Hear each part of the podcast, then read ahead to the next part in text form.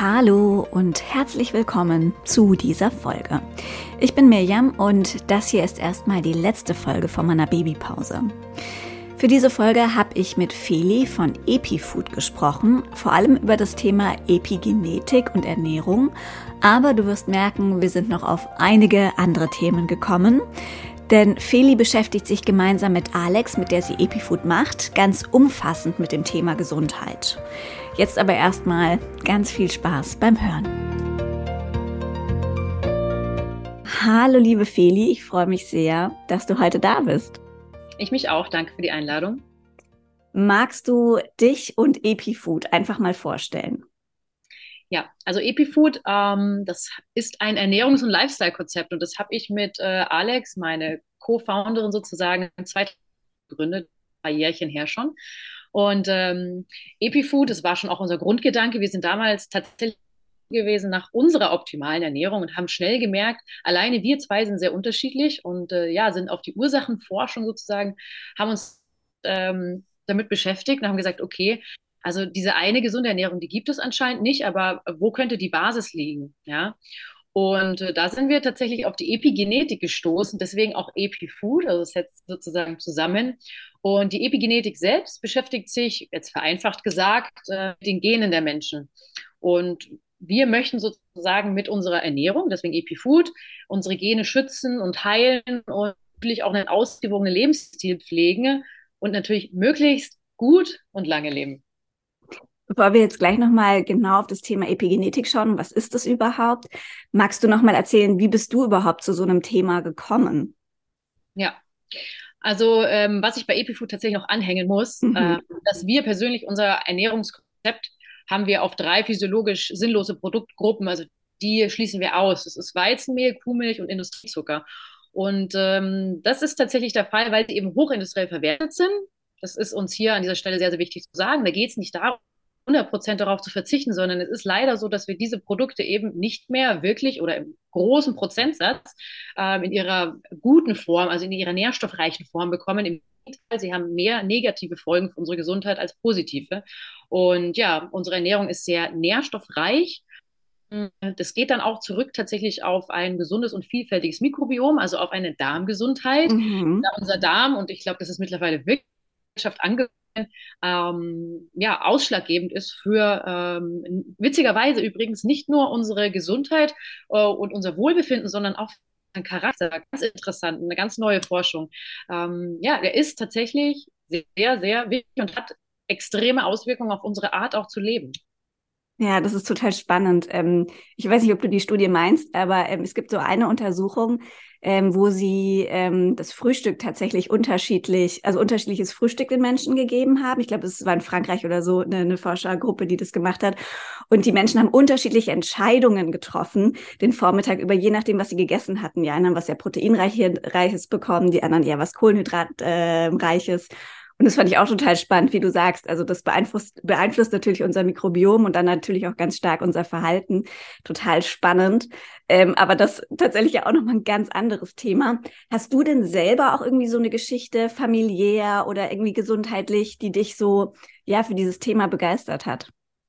Tatsächlich bin ich äh, mit einem Vater äh, aufgewachsen, der Homöopath, äh, früher praktizierend war. Und äh, dementsprechend, da ist sehr viel mit, ich weiß nicht, ja, wer sich jetzt damit auskennt, Hildegard von Bingen und Kräuter. Und äh, ja, es ist alles, jetzt, sagen wir es mal ganz ehrlich, ist ein kleines bisschen eh so, es ist ein bisschen altbacken. Äh, es hat aber tatsächlich ähm, sehr viel Sinn und auch, ähm, ja, hat auch mir geholfen als Kind. Das ist auch vielleicht ganz interessant. Ich habe toll, toll, toll in meinem Leben noch nie Antibiotika müssen. Ähm, bin von großen Krankheiten verschont worden. Also ich glaube, mein Papa hatte einiges richtig gemacht. Ich fand es aber auch als Kind und vor allem auch als Teenie so, oh nee, kann ich jetzt nicht auch mal irgendwie so eine, so eine, so eine, so eine Schmerztablette nehmen oder so? Also natürlich, alle links und rechts, die machen das alle. Und ja. bei uns war das immer Ursachenforschung und da musstest du erklären, wo, äh, wann ist der Nachtschweiß, warm, kalt. Also du lernst auch dich besser kennen, weil du dich beobachten musst. Und das ist gar nicht so einfach, weil man kommt ja auch öfters mal zum Arzt und ich habe Bauchweh. Ja. ja. Wie, wo, warum? Also es gibt ja, man muss wirklich lernen, sich zu beobachten, weil dementsprechend ist dem Arzt auch die Anamnese einfacher. Ja, der hat eh nur ja. sein Minuten Zeit. Ähm, also ich, das kann ich auch wirklich nur jedem raten, der zum Arzt geht. Schaut, dass ihr wirklich sagt, beschreibt euren Schmerz, stechend, dumpf, wo genau. Also man kann ähm, ja sehr viel daraus lernen und ich habe viel daraus und habe dann äh, in meinem Studium, ich habe ähm, Design studiert, ähm, also habe sehr viel gelesen, interessanterweise, also auch sehr viel über Gesundheitstrends, habe da auch so einige ähm, Arbeiten drüber geschrieben und bin auf den Trend boomende Gesundheit, das ist so ein Megatrend, ja, der so unsere Jahre beherrscht. Ähm, kann man jetzt nach Corona, glaube ich, auch direkt nochmal doppelt unterschreiben. Mhm. Und äh, ja, da habe ich mir gesagt, ich möchte das irgendwie, finde ich das total interessant. Da, da ist noch ganz viel offen, da herrscht viel Unwissen, da herrscht sehr viele Lügen. Und Lügen meine ich jetzt tatsächlich ähm, im Bereich von äh, ja, Lebensmittel, Lebensmittelverfälschungen, äh, falsch etikettiert, das kennt man vielleicht, nehmen wir mal das Beispiel Olivenöl, ist auch super interessant. Mhm, ja? Mhm. Also das ist so, so ein breites Feld und ich bin überhaupt gar nicht fertig geworden mit meinen Recherchen, mit meinen äh, Schriften. Ne? Ja. Und äh, ja, so ähm, Alex, beste Freundin seit Schulzeit, aus einem ganz anderen, äh, aus einem ganz anderen Winkel, sage ich jetzt mal. Die hat sehr viele Diäten durchgemacht. Äh, Bulimie, Magersucht, die kam, wir sagen immer so, äh, aus der negativen Seite sozusagen. Mhm. Musst das anders lernen. Und ja, Essen hat uns immer verbunden. Gutes Essen, leckeres Essen, damals vielleicht noch nicht allzu gesund. Ähm, aber wir waren dann gezwungen herauszufinden, was tut uns denn gut und warum und auch eben die Wissenschaft dahinter. Und so sind wir eben, wie gesagt, habe ich ja vorhin schon erklärt, auf die Epigenetik gestoßen, haben da sehr viel recherchiert zusammen, ähm, haben dann auch unser erstes Buch geschrieben. Das war dann auch so ein bisschen so der Kick-off für Epifood selbst. Ähm, Gibt es auch heute noch das Buch, ähm, ist also auch unsere ja, unser kleinstes, größtes Werk in dem Sinne. Mhm. Unser erstes ähm, heißt Epifood, die neue gesunde Küche. Äh, ist auch nach Gesundheitsthemen, ähm, ähm, nach elf Gesundheitsthemen sortiert. Also sowas wie Immunsystem, äh, Libido, Fettburn, Verdauung, Muskelkraft. Gleich ganz interessant auch, welche Nährstoffe brauche ich dazu. Und dann sind Rezepte angehängt. Also war damals schon eine sehr schöne Idee, äh, war aber noch schwierig zu vermitteln. Mhm. Ähm, wir sind damals auch zu mehreren Verlagen gegangen und haben gesagt, hm, also ja, klingt interessant. Wir sind auch zu Genforschungsinstituten gegangen, auch vielleicht interessant zu wissen, ähm, die gesagt haben, ihr seid auf dem richtigen Weg, mhm. aber, und das ist jetzt ganz interessant, was wir hier machen, ist Kaffeesatz lesen. Das mhm. heißt, mehr oder minder, ja, wir können die Gene auseinandernehmen äh, in ihrer Form.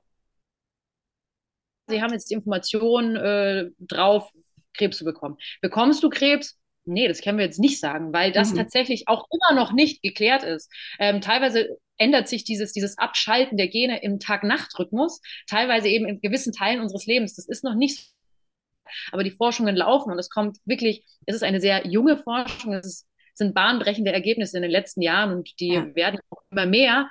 Und ähm, wir haben tatsächlich gestern erst äh, einen Artikel über uns im Health Report 2024 ähm, äh, Siegeszug von Epifood äh, bekommen. Und ähm, jetzt hat, äh, jetzt, da muss man über 30 werden, dass äh, die Leute da jetzt ähm, mit einem reden. Ne? Ja. so kommt man sich vor. Aber ja, ähm, jetzt müssen wir gar nicht mehr so viel erklären und das ist natürlich auch schön und können unsere Arbeit so weiterführen als Plattform für gesunde Ernährung, äh, Kochbuchautoren. Äh, wir machen ja wahnsinnig viel tatsächlich. Ja. Äh, immer mit dem Grundsatz, lecker essen und das Leben genießen. Absolut, das sieht man auch in euren Rezepten auch total. Also das sind, das sind keine äh, Rezepte, wo man irgendwie denkt, man müsste hungern oder sich irgendwas verbieten. So, aber jetzt lass uns auf jeden Fall mal den Begriff Epigen äh, Epigenetik erklären. Magst du das mal kurz machen? Genau, also der Begriff Epigenetik, vielleicht jetzt mal ganz einfach, ist zusammengesetzt aus den Wörtern Genetik und Epigenese. Also es ist quasi die Entwicklung eines Lebewesens. Und die Epigenetik, sagt man, gilt als Bindeglied zwischen den Umwelteinflüssen und unseren Genen. Also sie bestimmt mit, unter welchen Umständen welches Gen angeschaltet wird oder ob es eben stumm geschaltet wird. Das ist das, was ich vorhin gemeint hatte. Mhm. Das ist ähm, total spannend spannend, weil ich glaube, das ist gar nicht so vielen Menschen bewusst. Also ich glaube, das ist auch häufig das, was man, ähm, ja, weiß ich nicht, vielleicht sogar beim Hausarzt oder so gesagt bekommt. ich kenne das, also ich bin tatsächlich, ist lustig, weil, weil du in einer, ich glaube, Heilpraktikerfamilie sozusagen groß geworden bist und ich in einer Ärztefamilie groß geworden bin. Und das, was ich so von meinem Papa ganz oft gehört habe, ist, so der war Kinderarzt, ist, ja, da kann man nichts machen. Wir haben halt Allergien in der Familie und ähm, das ist halt so, damit musst du leben. So. Und das ist natürlich, ne, das ist natürlich so ein Ansatz, den man, ähm, wenn man den so aus jetzt mit dem Wissen der Epigenetik betrachtet, ähm, ganz, ganz anders sehen würde. Oder man würde es ganz, ganz anders beurteilen, weil man ja eben sehr viel machen kann. Und das ist ja wahnsinnig empowernd auch. Aber es ist ja eigentlich, und das hast du auch gerade schon gesagt, kein, also erst ein relativ junges Wissen, oder? Seit wann weiß man denn überhaupt mehr zu diesem Thema? Ich würde sagen, so in den letzten 15, 20 Jahren hat mhm. sich da mhm. einiges getan. Es ist so, das, das ist tatsächlich jung. Also zehn Jahre in der Forschung ja. sind ja nichts. Das muss man ja. tatsächlich immer sagen. Ähm, deswegen sage ich auch nach wie vor, das ist eine junge Forschung. Hat angefangen mit Traumata-Forschung, vielleicht auch ganz interessant. Mhm. Ähm, Traumata-Forschung, das heißt ähm, äh, zum Beispiel Nachkriegsgenerationen, die dann gleiche Traumata, also quasi Angststörungen hatten oder entwickelt haben aufgrund der Erfahrungen der Eltern. Die wurden also weiter erbt, obwohl sie selbst quasi nicht konfrontiert sind mit dieser Kriegserfahrung. Ja super interessant. Ähm, Vielleicht auch ein ganz einfaches Beispiel, ähm, Zwillinge. Zwillinge haben den, also haben ja eigentlich den, die gleichen Gene, ja, nehmen wir eineige Zwillinge. Ähm, jetzt ist aber der epigenetische Code, der kann sich über das Laufe des Lebens, also durch diese Umwelteinflüsse, da sprechen wir natürlich von viel mehr als Ernährung, ist ja klar, ne? Also muss ich auch immer sagen. Ja. Das kann auch sein, wo wohne ich, äh, psychische Begleiterscheinungen, also da, da gibt es ganz viel neben der mhm. Ernährung, ja, ähm, die uns prägen und dann dafür sorgen, ja, ob man eben, ob vielleicht eins also ein Gen sozusagen angeschaltet wird, was beim anderen aber nicht angeschaltet wird. Und das ist der Grund, wieso der eine dann krank, erkrank, erkranken kann und der andere muss es nicht. Ja, also man kann auch sowas wie Allergien, man kann natürlich vererben, aber ob das wirklich dann passiert. Ich habe letztens auch super interessant was gelesen von ähm, einer Allergieärztin, äh, mit der wir auch in guten Kontakt sind. Die sitzt auch im Allergie vor, ähm, wo, wo sitzt sie? Allergie, jetzt muss ich selbst überlegen äh, jetzt, nee, ich müsste noch mal schauen, im Allergieforschen, aber ich weiß nicht genau wo, aber auf jeden Fall beschäftigt sie sich sehr, sehr intensiv mit äh, dieser Allergieforschung, da kommt ja auch immer mehr. Ja. Ähm, sprich, woher kommen denn die Allergien? Ja. Ja? Und ähm, die haben mittlerweile herausgefunden, dass in den, äh, im Krankenhaus wird ab und zu, wenn man ein Kind hat, äh, zugefüttert. Das mhm. kann sein, zum Beispiel bei einer, sagen wir mal, äh, Kaiserschnitt und du bist noch nicht ansprechbar und dann wird das, äh, aus welchen Umständen, äh, Gründen auch immer, ähm, das füttert mit Kuhmilch und danach, wenn die Mutter stillt, ist, hat er eine ganz lange Zeit keine Kuhmilch mehr. Das, da hat man herausgefunden, die Wahrscheinlichkeit ist sehr groß, dass diese eine Kuhmilch-Eiweißallergie entwickeln. Ach, interessant. Das ist ziemlich korreliert. Das ist schon, schon sehr interessant. Ähm, ja dass es einfach viele Studien gibt. Es gibt halt auch sehr, sehr viele Studien an Tieren. Ich weiß, da muss man immer vorsichtig sein. Mhm. An Tieren, so ist es auch so an Menschen. Ähm, trotzdem sind Tierstudien sehr, sehr interessant, denke mhm. ich, äh, und sagen schon einiges. Auch bei Lebensmitteln sollte man da aufhorchen ne? und nicht sagen, nee, das ist, ähm, trifft absolut in gar keinem einzigen Falle zu. Ähm, ich würde spontan behaupten, dass viele auch auf dem zutreffen. Nicht alle, ja. Ausrufezeichen, aber schon mehrere. Und äh, ja, molekularbiologische Untersuchungen sind es. Falls es jemand interessiert, der kann es gerne mal googeln. Ähm, das sind dann Veränderungen und da wird es dann sehr wissenschaftlich. Das sind dann RNA-Transkripte im Zellkörper. Das sind chemische Veränderungen an bestimmten Zellen der DNA, dann auch Methylierung. Das ist, wenn die, man sich diese ähm, ja, diese DNA, diese DNS in dem Sinne auf Deutsch äh, vorstellt, dann jede Sekunde, äh, jeden Tag äh, repliziert sich sozusagen, replizieren sich unsere Gene und in diesen, in dieser Kopie, also diese wird immer kopiert, diese, die heißen Methylierung, Methylierungen, da kann passieren, dass Fehler passieren. Mhm. Das sind Fehler zum Beispiel wie Altern, also mhm. Altern oder so, das sind so, ich sag mal, weniger schlimme Veränderungen oder Fehlerchen, ähm, wenn das große Fehler sind, können wir eben, sprechen wir eben auch von Krankheiten. Ja? ja. Ähm, interessant, gerade ganz neu, ähm, Stoffwechselerkrankungen werden gerade erforscht, ähm, mit unter anderem auch in München. Mhm. Und da geht es, Stoffwechselerkrankungen sind sowas wie zum Beispiel Adipositas oder Diabetes. Sehr interessant, weil die natürlich weit verbreitet sind. Ja. Und da ähm, spricht man schon von einer epigenetischen Vererbung durch eine Fehlernährung. Ja, also mhm. also hat man quasi eine Stoffwechselstörung, von den Eltern sozusagen weitergegeben kriegen. Mhm. Also eine epigenetische Vererbung. Genau, jetzt sind wir schon so schön beim Thema Ernährung. Kannst du an der Stelle nochmal einmal umreißen, wie sehr spielt das Thema Ernährung äh, beim Thema Epigenetik rein und vor allem eben auch diese Komponenten, gerade mit der Kuhmilch und so weiter, die du vorhin angesprochen hast.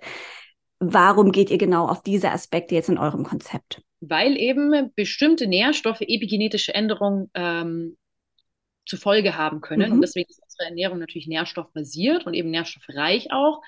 Ähm, tatsächlich so richtig erforscht wird das jetzt gerade noch. Wir, mhm. wir gehen jetzt eher davon aus, dass wir einen Nährstoffhaushalt, da gehen wir von ähm, ja, Nährstoffen aus, über die wir uns sehr gut auskennen und sehr gut eingelesen haben. Was bewirken sie? Wie viel braucht ungefähr davon? Ähm, nicht jeder braucht die gleiche Menge. Das ist auch ja. vielleicht nochmal interessant. Ist in den letzten Jahren vielleicht auch aufgekommen, weil sehr viel ähm, auch Schmerzmittel oder Sicherheitsgurte an Männern ausgerichtet waren und bei ja. Frauen, und es ist eben, eben auch in der Medizin so, ähm, die falschen Dosierungen noch haben, weil wir Frauen ein bisschen schwieriger zu erforschen sind und das liegt an unserem Zyklus und manchmal brauchen wir mehr, manchmal weniger und das ist einfach nur mal ein bisschen komplizierter. Das kommt jetzt noch auf. Ähm, da, deswegen sind wir auch in diesem Nährstoffwissen ähm, sehr hinterher und äh, hoffentlich auch immer am Zahn der Zeit. Wir versuchen es zumindest. Forscht interessanterweise gerade Brokkoli. Brokkoli mhm. ähm, ist gerade so the thing to be, ähm, enthält Polyphenole und die Sulforophan. Ähm, das ist sozusagen so ein Methylgeber, ja, sagt die Wissenschaft. Und die sind tatsächlich jetzt alle bekannt und das kann man auch nachlesen, dass sie da direkt am Epigenom aßen. Und also richtig machen, äh, grüner Tee übrigens auch. Also die sind äh, ah.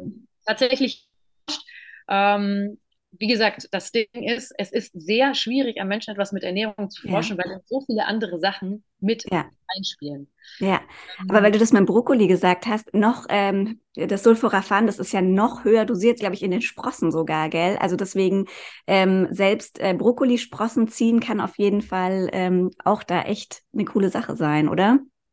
Sprossen ist tatsächlich sowieso äh, immer ja. eine interessante Sache, weil die Nährstoffdichte sehr hoch ist. Ähm, ja. Äh, drei Nährstoff, die haben, glaube ich, die höchste Nährstoffdichte Lebensmittel. Das sind tatsächlich Austern, äh, Leber und Brokkoli. Mhm. Wahnsinn. Oder eben auch Grünkohl. Das ist ein interessanter Punkt. Wo wird der Grünkohl angebaut? Grünkohl in den USA hat eine äh, teilweise ganz andere Nährstoffdichte als unserer äh, hier.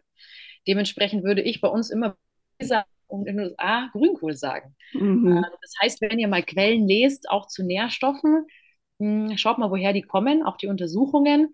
Ähm, ich habe letztens mich auch eingelesen über ganz verschiedene Themen wie Jod und Selen. Das ist auch ja. super interessant, weil manchmal, wir sind in, äh, unsere Böden sind ja teilweise Selen verarmt. Ähm, teilweise gibt es aber auch schon Länder, die setzen das dem Boden zu und dementsprechend haben die das Problem gar nicht mehr. Äh, Jod ist sowas ähnliches. Mhm. Und eben auch nochmal ähm, sehr individuell, weil Medikamente, Jod, äh, Jodkontrastmittel in Operationen, äh, wann ist es zu viel, wann ist es zu wenig, habe ich zu wenig, möchte ich auch, möchte ich auch viel, darf es nicht in, muss es in kleinen Dosen machen, weil wenn ich sofort mache, kann es auch negative Auswirkungen haben. Jemand, der Schilddrüsenprobleme hat, der weiß, von was ich spreche. Ja. Ähm, ein sehr sensibles Thema, das auch kontrolliert gehört. Ähm, am Ende des Tages sollte man tatsächlich seine Schilddrüse sowieso in gesunden Abständen kontrollieren lassen, äh, so wie all sein Blut.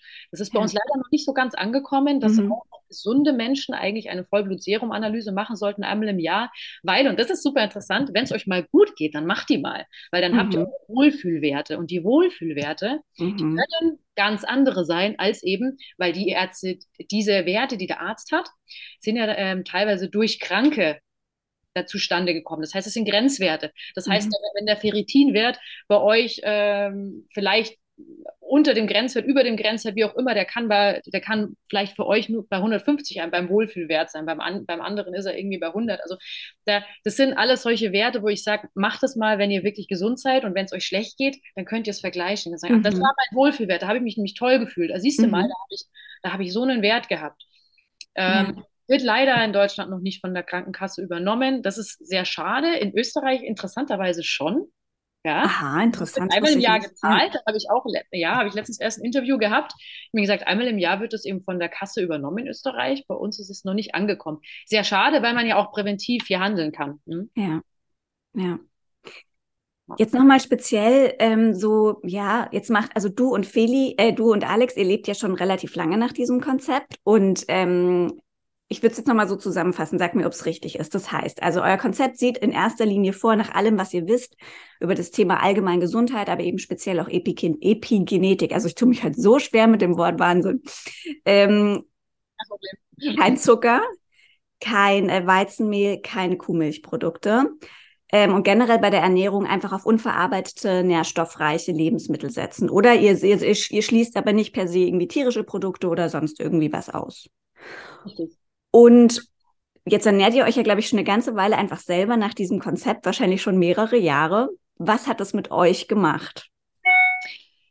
tatsächlich muss ich sagen, man hat mehr Energie, man ist besser gelaunt, man, schla man schläft besser. Es, es, es, betrifft ganz viele Teile im Leben. Ähm, es hat auch natürlich mit dem gesunden Zyklus bei der Frau zu tun. Mhm. Ähm, ja, es hat auch was mit dem Altern zu tun. Es ist eine gewisse mhm. Form von Anti-Aging natürlich. Also es betrifft eigentlich so diesen rundum das ganze Leben, also den ganzen Lebensstil. Wie fühle ich mich? Ähm, was kann ich mit meiner Energie machen? Und ja, man, kann ich mich besser konzentrieren. Also es formt natürlich auch irgendwo das Leben, vor allem wenn man es über mehrere Jahre hinweg macht. Ja. Und was ganz interessant ist, wir haben anfangs das Freunden auch vorgestellt, das Konzept. Ähm, haben gesagt, probier's doch mal aus. Ähm, wie gesagt, ich muss nach wie vor auch immer mit äh, erhobenem Zeigefinger sagen, hier geht es nicht um Verzicht.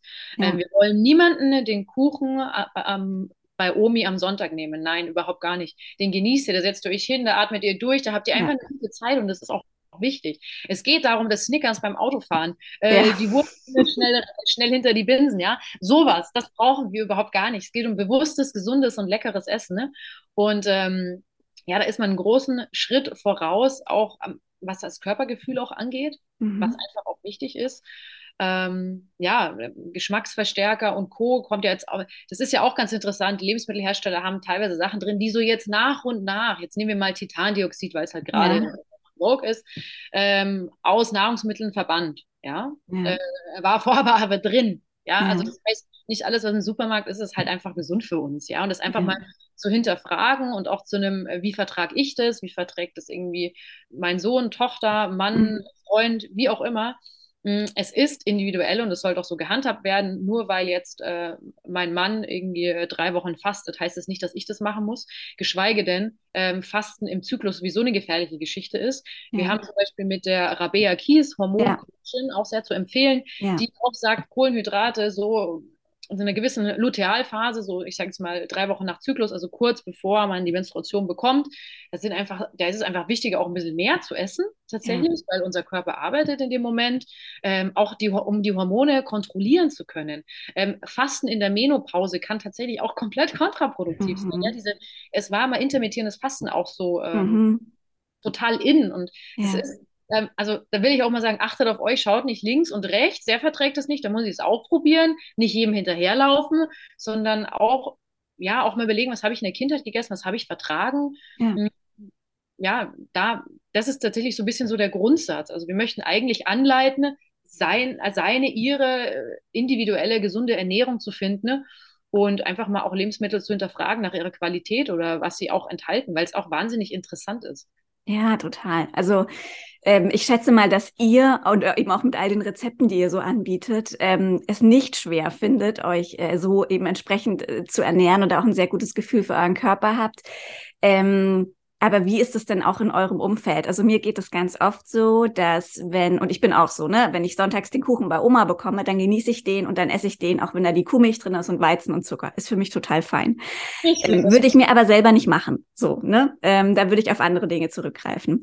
Ja. Ähm, und wenn ich mit Menschen äh, über Ernährung spreche, die jetzt nicht in meiner Bubble, äh, dieser Ernährungsbubble sind, dann höre ich ganz oft so Sachen wie, ähm, man muss doch auch ein bisschen Spaß im Leben haben dürfen und man muss sich doch mal was gönnen dürfen. Und das, das, also das begegnet euch das auch noch? Und wenn ja, was ist so deine oder eure Antwort darauf?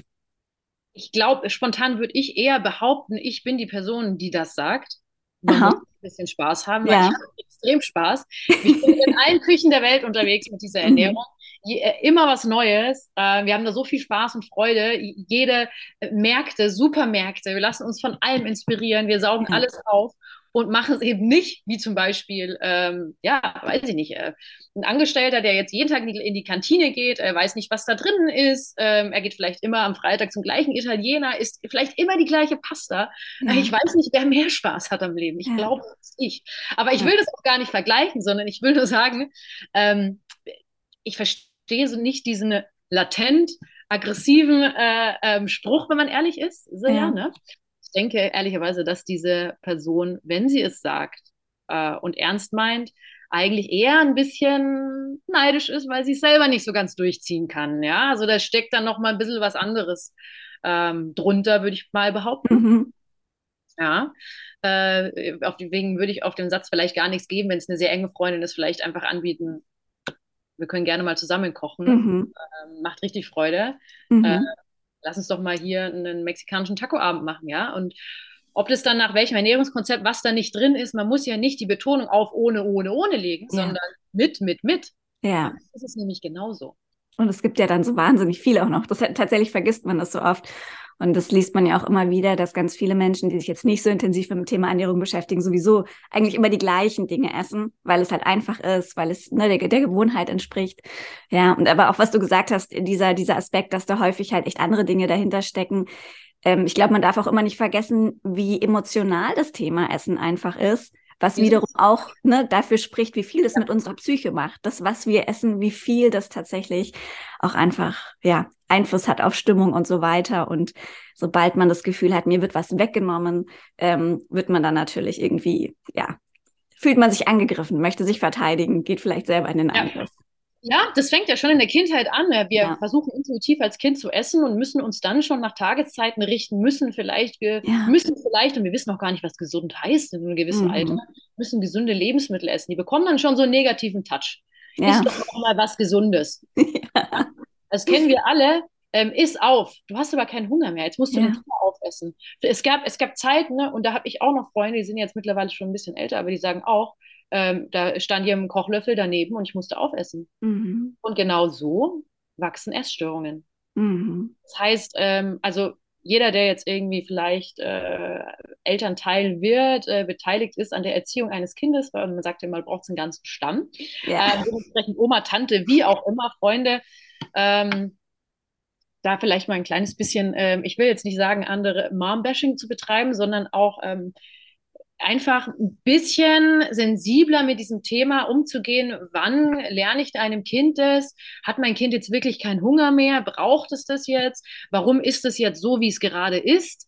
Ähm, ja, dieses, wie du schon sagst, das ist so Emotional Eating. Wir haben da auch mal mit einer Ernährungspsychologin gesprochen drüber. Das kann sich leider über das ganze Leben ziehen und das ja. ist Essstörungen. Und das muss man im großen Ausrufezeichen sagen, die verliert man übers Leben nicht, sondern man kann sie kontrollieren. Mhm. Man kann damit leben. Ähm, aber es ist trotzdem so, dass es einen großen Platz im Kopf einnimmt. Ja. Und, ähm, das ist nicht einfach, darüber hinwegzukommen oder sich das auch einzugestehen. Ähm, es braucht eine lange Therapiephase.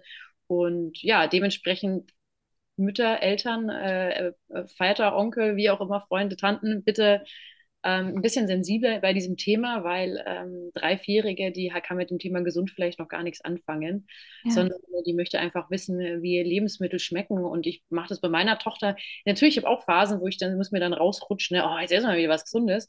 Aber da merkt man ja, was soll denn das Kind darunter verstehen? Also deswegen zu sagen, guck mal, die, die, da kriegst du Bauch wieder von, wenn du zu viel isst, hast du wahrscheinlich schon gemerkt. Ähm, also dem Kind so ein bisschen erklären, was Lebensmittel äh, sind auch, ja, und dass es auch lernt, wie die einzelnen Lebensmittel schmecken. Das ist nämlich auch mhm. sehr interessant, weil diese ganze zusammengemischte Pampe, ähm, wie soll das Kind denn später Gelüste entwickeln auf ein natürliches Lebensmittel? Ja, also manchmal hat man, ich weiß nicht, ob ihr das mal hattet, aber wir machen die Erfahrung oft und sagt, hey, heute habe ich mega Lust auf irgendwie auf Karotten oder auf rote mhm. Beete oder meine Tochter hat dann teilweise, die geht dann in den Supermarkt, da kannst du das aussuchen. Dann nimmt die sich auch manchmal Pilze oder Brokkoli. Das mag sie total mhm. gerne. Cool. Ja, also es ist jetzt nicht so, dass sie jetzt immer so Schokolade, sie darf sich das aussuchen selbst. Also ich sage nicht, du darfst nichts Süßes oder so, sondern ich sage, du, du darfst dir eine Sache ja. aussuchen. Dass, dass, dass das mal auch eine Schokolade ist oder mal auch eine ja. Zeit das ist schon gesetzt. Ja. Aber dass da auch mal ein Brokkoli dabei ist oder auch mal Pilze, das ist halt auch schön, das um die ja. Freiheit zu geben. Und ich hatte die Freiheit tatsächlich als Kind auch, weil wir auch viele, ähm, also ich habe drei Schwestern und bei uns war es auch gar nicht möglich zu sagen, ist jetzt mal auf oder äh, wie auch immer. Man hat irgendwie man hat sich so sein Essen auch so ein bisschen geholt. Und dementsprechend bin ich, glaube ich, etwas intuitiver aufgewachsen als, äh, ja, als kontrollierter. Und das ist manchmal nicht schlecht. Ja, das ist spannend. Das Essensangebot also, einfach vielfältig halten, auch wenn es manchmal total ja. nervig ist. Ich kenne das, ich, oh, jetzt muss ich schon wieder was wegschmeißen, ey. Ich kenne das. Ich, ich kenne ja. das. Ist wirklich nicht einfach, es bringt einen an den Nerven Wahnsinn, aber es gibt Möglichkeiten und äh, viele Gerichte, die ich zum Beispiel dann für meinen Mann und mich mache, mache ich dann in den Komponenten für sie, wo ich sage, äh, diese starken Geschmäcker, ja. äh, wo ich da habe ich jetzt, äh, koche ich marokkanisch, eine marokkanische Tagine, ja, so eine marokkanische mhm. Eintrag mit Aprikosen und alles Mögliche. Äh, ja, klar, dass sie das noch nicht mag. Das ist ja, das ist ja eine Bombe. Ja. ja. Also da einfach zu schauen, okay, was könnte das Kind jetzt davon essen? Vielleicht mal die getrockneten Aprikosen da mal einzeln probieren, äh, vielleicht irgendwie eine Art Tomatensuppe machen, vielleicht mit dem Kind natürlich auch sprechen. Ja, das ist spannend, dass du das sagst. Ich habe als Kind äh, Komponenten nur einzeln gegessen. Für mich war das ganz schlimm, wenn Sachen vermischt waren. Ähm, ja, und ich, und ich habe das teilweise bis heute noch. Und was ich auch gerade so wahnsinnig spannend finde, ich sehe das bei mir gerade, ähm, also ich bin ja jetzt im neunten Monat schwanger und ich sehe das so arg, dass meine Gelüste so sehr mit meinem Nährstoffbedarf zu tun haben. Und ähm, ich finde es total schön zu sehen, dass der Körper einem so klar sagen kann in vielen Fällen, was er gerade möchte. Also ähm, ja, man muss nur gut hinhören und ähm, dann, dann funktioniert das, glaube ich, auch, ja. Ja, ja, wir haben einfach zu viele Einflüsse. Das ist, wir leben in einer Konsumgesellschaft ja. mit äh, dem absolut krassen Hang der, der Überflüssigkeit. Ja, ja. Und äh, dementsprechend äh, mal so ein bisschen in sich gehen. Ähm, da sprechen wir von auch, da sprechen wir jetzt natürlich auch schon von Mindset und äh, die Achtsamkeit und vielen äh, Dingen, ja, äh, die wir natürlich auch immer wieder anschneiden und anreißen, weil sie einfach zur Gesundheit gehören und ja auch, und das, das ist ja jetzt der Sprung zur Ernährung dazu zählen, weil bewusstes, gesundes Essen ähm, natürlich auch was zu tun hat, wie esse ich. Ja, ähm, das heißt, äh, im, schon beim Kochen ist vielleicht ganz interessant auch, wenn ich schon mal was auf dem Herd ansetze, die Gerüche, die lösen ja auch schon so, eine, so, ja, so Enzyme im Mund, also ja. Speichel bildet ja. sich schon. Und das ist schon so eine Art Vorverdauen. Also wirklich, und ja. Magen weiß schon, ah, jetzt da kommt was. Da genau. kommt also ja. das, jetzt kommt da Energie, es ist eine super Vorbereitung. Ja. Äh, Im Gegensatz zum Beispiel, wenn wir uns irgendwie was holen und es kommt geliefert, dann machen wir die Packung da auf und dann puff. also ähm, das ist dann teilweise halt auch, da braucht man sich jetzt gar nicht wundern, warum wir das dann nicht so gut verdauen oder Bauchweh haben. Weil mm. wir haben mhm. fünf Minuten runtergeschlungen und davor äh, unser Magen-Darm gar nicht gewusst, wo vorne und hinten ist eigentlich. Ja, das stimmt.